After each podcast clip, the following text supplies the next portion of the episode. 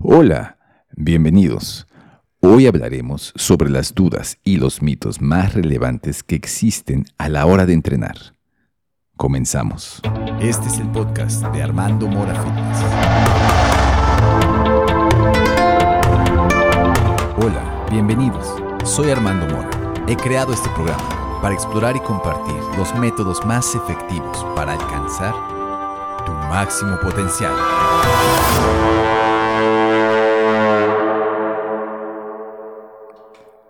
En este podcast, la idea es dar a conocer algunos de los mitos o dudas más comunes que existen en el entrenamiento y el fitness en general. Información que personalmente me hubiera gustado tener hace 20 años. He cometido muchos errores por no saber cómo hacer las cosas, desde dietas poco saludables como también todo tipo de entrenamientos diversos que simplemente no daban buenos resultados. Incluso a veces parecía todo contrario. Todo el tiempo estaba cansado y sin fuerza, pero así se aprende. Y ahora gracias a eso, aquí estamos compartiendo un poco de esas experiencias, esperando que les ayude no solo a evitar errores, sino a mejorar su estado fitness.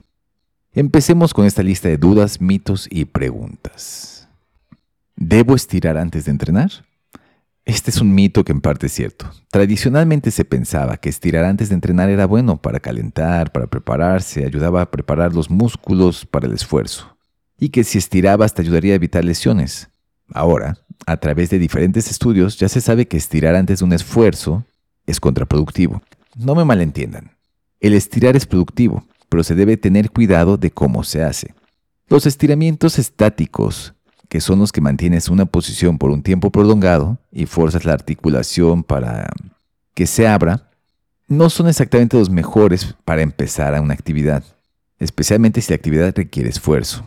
Existen estiramientos que se llaman estiramientos dinámicos. Estos ayudan a preparar el cuerpo para el esfuerzo y son positivos para el desempeño físico, por lo que la norma general sería usar estiramientos dinámicos y no estáticos para calentar. Dicho lo anterior, también podrías combinar ambos, es decir, después de realizar tu calentamiento general, hacer un poco de estiramiento estático pero no por tiempo muy prolongado, máximo unos 16 segundos seguido de estiramientos dinámicos. Esa sería, yo creo que la mejor forma. Bueno, vamos con la siguiente pregunta. Dice así, ¿No puedo ganar masa muscular o adelgazar porque tengo mala genética? Los genes son moléculas dentro del ADN que contienen la información sobre cómo debe funcionar las células. Tal vez sea más fácil si lo pensamos como si fuéramos mm, como si fuéramos recetas de cocina, diferentes recetas, una con instrucciones de cómo construir un músculo, otra como con instrucciones de cómo generar hueso, etcétera, ¿no?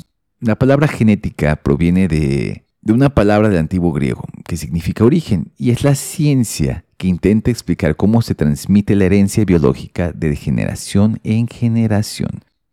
Nuestros cuerpos poseen el mismo tipo de genes, pero cada uno tiene programaciones diferentes. Es decir, mi cuerpo está programado para tener el color de cabello negro y seguramente alguien más tendrá otro tono de negro o un color totalmente diferente. Por lo que es cierto que los genes determinan las características físicas del individuo, y gracias a la genética tendrás puntos más fuertes que otros, pero esto no interfiere con el proceso de creación de músculo o quema de grasa. Por lo que si eres de los que dicen que ellos son gordos por genética o no pueden ganar músculo por genética, la respuesta es sí, sí se puede. La única razón de no poder lograr esto es si tuvieras una enfermedad que impidiera directamente estas funciones, pero bueno, eso no es muy común. Es cierto que la genética puede influir hasta cierto punto. Ciertas personas pueden construir músculo un poco más rápido o quemar grasa antes que otros. O su cuerpo tiene la facilidad de moldearse de cierta forma, que es tal vez estéticamente un poco más agradable o atractiva.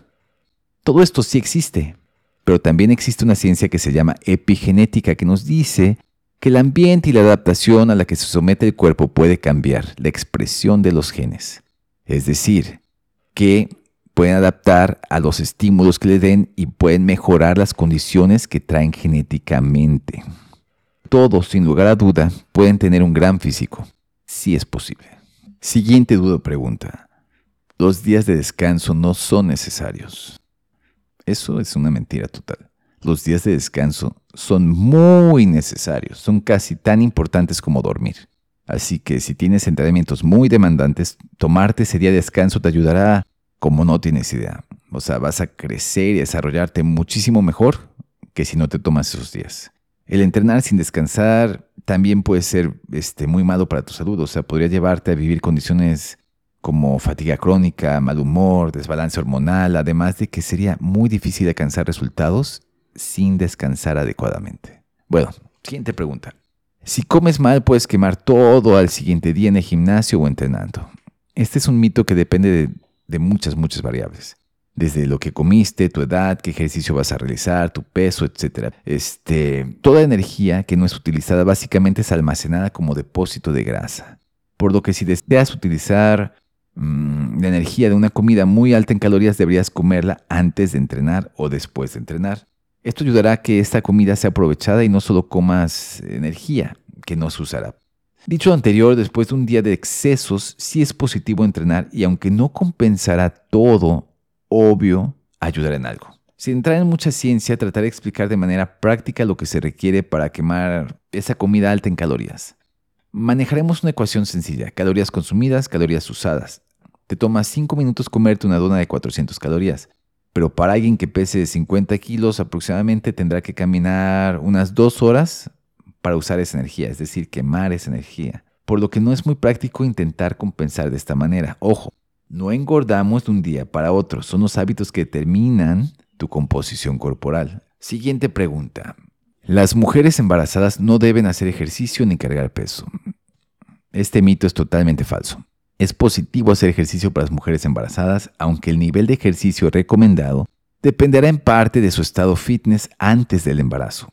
Dicho lo anterior, hay ciertas excepciones a la regla. Por ejemplo, las mujeres que tengan ciertas enfermedades o padecimientos como enfermedades cardíacas, pulmonares, preeclampsia, sangrado vaginal o problemas en la placenta, parto prematuro o anemia, etcétera, ¿no? Tendrán que tener cuidado. O sea, si es un embarazo de riesgo o tienes alguna condición preexistente, tienes que entrenar con mucho más cuidado. Pero básicamente, o hablando general, siempre se puede hacer ejercicio y siempre va a ser positivo para la salud. Ojo, recalco y resalto y subrayo con cuidado de acuerdo a tus propios parámetros de salud y fitness. Hay que hacer las cosas de manera responsable tomando en cuenta las individualidades particulares de cada quien. Siguiente duda o pregunta. El levantar poco peso y hacer muchas repeticiones te marca y tonifica. Este mito es una de esas cosas que han ido diciendo como si fuese un conocimiento común y totalmente científico, ¿no? Pero lamento informar que esto es falso. El hacer muchas repeticiones no te ayudará mucho para construir músculo o ser más fuerte. Pero sí te ayudará para crear resistencia cargando ese peso y podrás hacer más repeticiones de ese ejercicio. Es por eso que nunca recomiendo este tipo de entrenamiento, casi siempre recomiendo hacer lo contrario, menos repeticiones, más peso. Siguiente duda o pregunta. Entre más duro el entrenamiento, mejor. Esto es falso.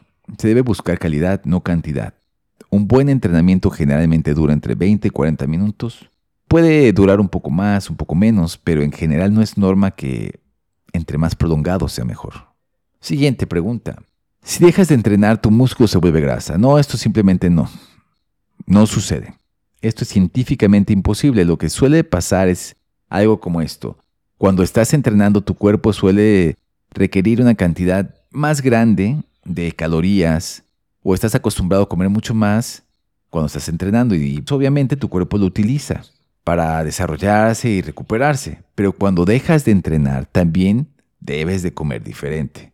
Si sigues comiendo igual, es obvio que ganarás peso en grasa, deben saber que al dejar de entrenar también van a ir perdiendo un poco el músculo, ya que este ya no es necesario. Vamos con el siguiente. ¿Las pesas te hacen inflexible?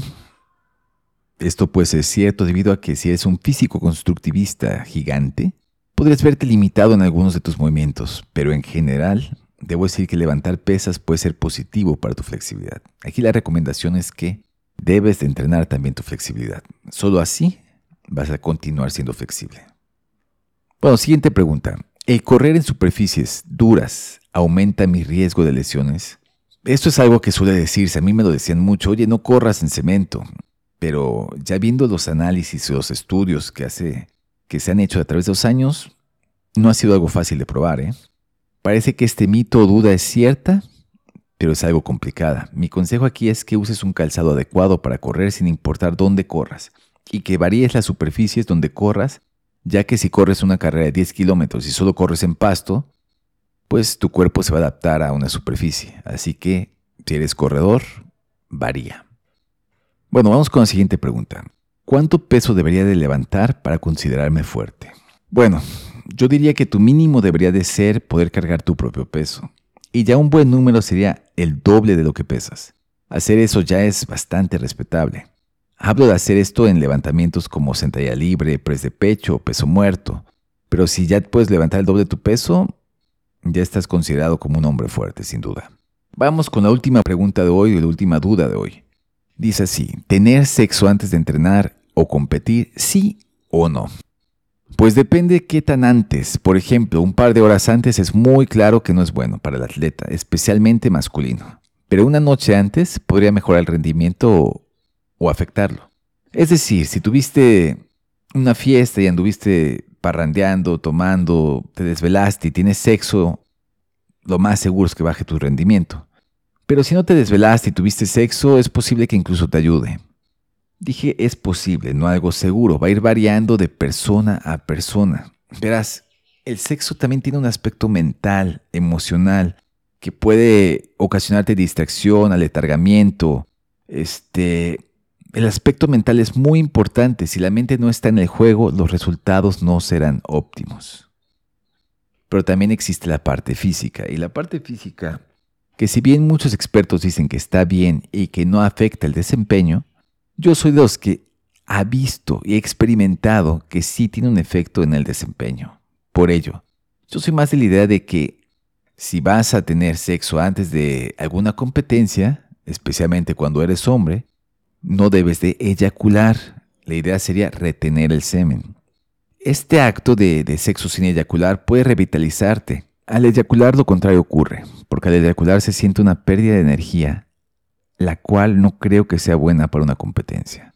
Si quieren saber más sobre este tema, pueden leer un poco de tantra, sexual químico o prácticas sexuales taoístas. Bueno, eso ha sido todo por hoy, con eso vamos a cerrar el programa, pero no se pierdan nuestra próxima emisión en donde continuaremos hablando sobre algunos de los mitos y dudas más relevantes dentro del medio del fitness. Así como también los invito a que nos sigan a través de mis redes sociales, donde me encuentran como Armando Mora Fitness. Hasta la próxima.